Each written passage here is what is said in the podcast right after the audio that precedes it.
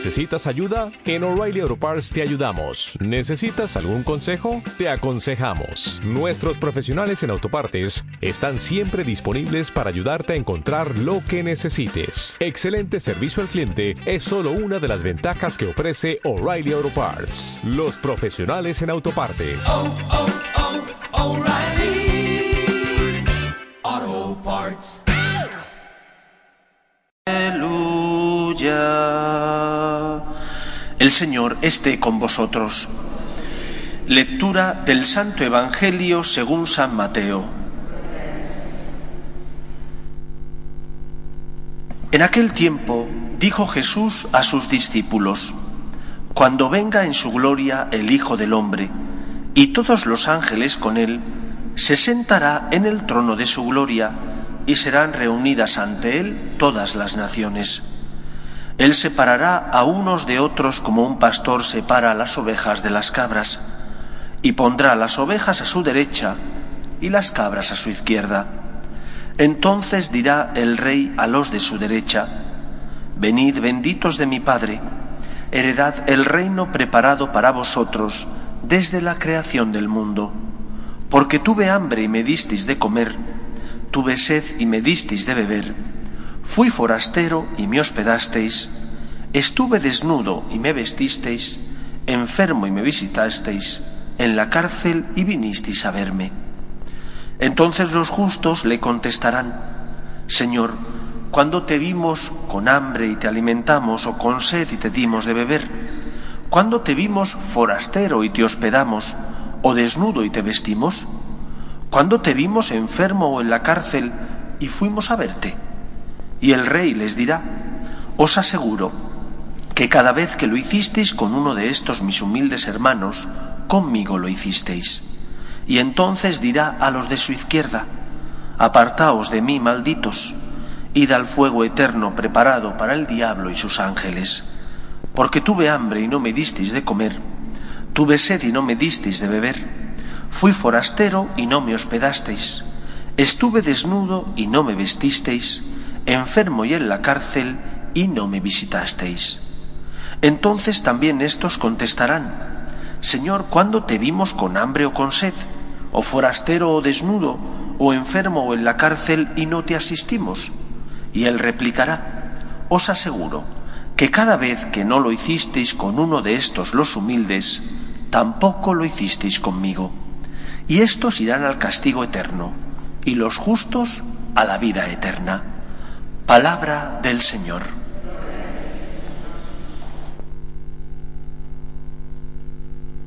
Los tres últimos pontífices que han dirigido la Iglesia han hablado, analizando nuestra sociedad, de, por un lado, la cultura que impera en nuestro mundo, San Juan Pablo II la denominó cultura de la muerte, y el Papa Francisco habla con frecuencia de la cultura del descarte. Hoy celebramos la fiesta de Santa Soledad Torres Acosta, una mujer que cuando percibió la necesidad debido al problema que estaban padeciendo los ancianos, no miró hacia otro lado, sino que se preguntó qué es lo que quería Dios que ella hiciera.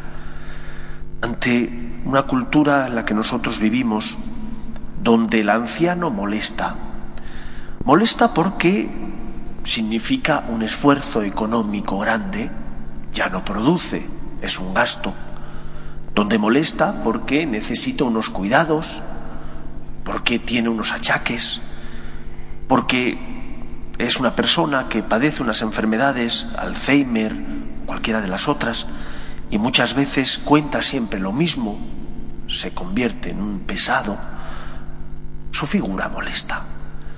Y en muchos países del mundo se están aprobando leyes que favorecen el excluirles. Se les llama de otra manera, porque evidentemente no van a ir a la cara frontalmente diciendo cómo molestan hay que quitarlos. Se dice muerte dulce, para que tengan una muerte digna, eutanasia. En el fondo es quitarlos porque molestan. En el fondo, como suponen un gasto, como no son productivos, no tiene sentido que continúen entre nosotros. Ante esta situación, nosotros tenemos que preguntarnos, ¿qué es lo que Dios quiere que hagamos? Quizás alguno diga, ¿por qué a mí? Esta suele ser, suele ser un planteamiento egoísta. ¿Por qué me toca a mí? ¿Por qué no otros? Pero este no es el planteamiento cristiano. El planteamiento cristiano es, como lo recordaba el Evangelio, ver a Jesús presente en los necesitados. Ver que Cristo pasa a tu lado. Y no vas a decir por qué a mí, sino Señor, dame fuerzas para ayudarte. ¿Cómo estamos tratando a nuestros mayores? Nos quejamos porque son mayores, porque vuelven siempre a decirnos las mismas cosas, porque tienen achaques. Y nos quejamos después de que los gobiernos aprueben leyes si somos nosotros los primeros que en nuestro día a día excluimos, descartamos a los que nos son incómodos. ¿Cómo te quejas después de que los gobiernos aprueben leyes a favor de la eutanasia? Si tú, aunque no estás matando físicamente, sí estás matando espiritualmente. ¿Qué gran parte de culpa tenemos nosotros? No solo porque a veces votamos a partidos que promueven la eutanasia o el descarte, sino porque en nuestra vida, en el día a día, nosotros somos los que descartamos.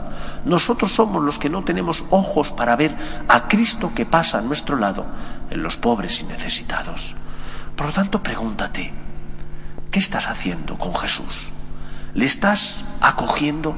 ¿O por el contrario resulta incómodo porque exige un poco de tu tiempo, porque te está pidiendo que seas generoso, no eches la vista a otro lado. ¿Qué estás haciendo con Jesús? Es Él el que pasa a tu lado y así lo dijo.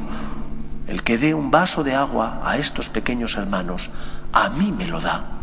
Es Cristo que pasa y que necesita tu caridad, tu atención, tu amor, tu misericordia. ¿Cuántos santos que janolan la historia de la Iglesia fueron capaces de ver a Cristo a su lado. Y sin embargo, ¿cuántas veces nosotros somos incapaces de reconocerle? Jesús está en la fracción del pan, en la Eucaristía, pero también está en los pobres y en los necesitados, que necesitan nuestro auxilio, nuestro socorro y nuestro amor. No eches la vista a otro lado, es Él que pasa. Reconócele, pon tus dones en juego y atiéndele para intentar consolar su dolor y su sufrimiento. Que el Señor nos ayude. Nos ponemos en pie.